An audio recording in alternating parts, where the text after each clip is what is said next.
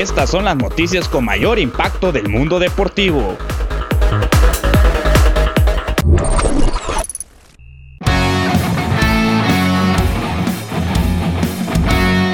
La NFL en contra del racismo.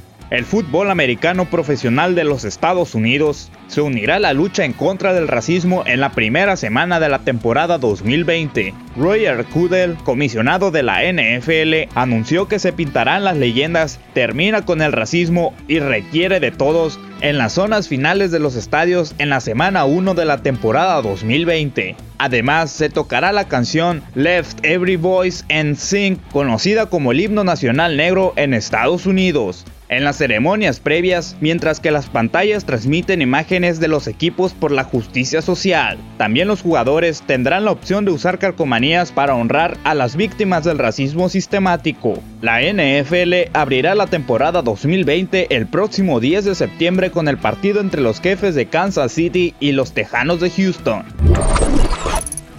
Neymar da positivo por COVID-19 en el PSG. Además de Neymar, Ángel Di María y Leandro Paredes habrían dado positivo por coronavirus después de ir a vacaciones a Ibiza.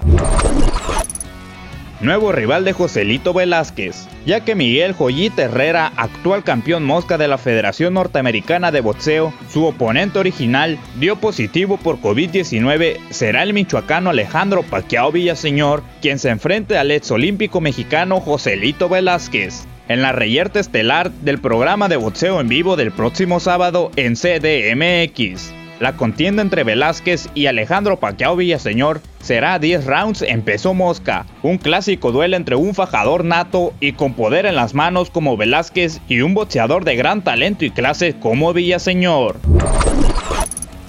Blatter rindió testimonio por malversación. El expresidente de la FIFA, Joseph Blatter, rindió testimonio ante fiscales suizos por el pago de 2 millones de dólares que autorizó en 2011 al entonces presidente de la UEFA, Michel Platini una presunta malversación en la FIFA. La investigación fue abierta una vez que la denuncia trascendió en septiembre de 2015. También quedó bajo sospechas desde mayo en una segunda denuncia que se remite a la repartición de un millón de dólares en fondos de la FIFA por parte de Jack Warner.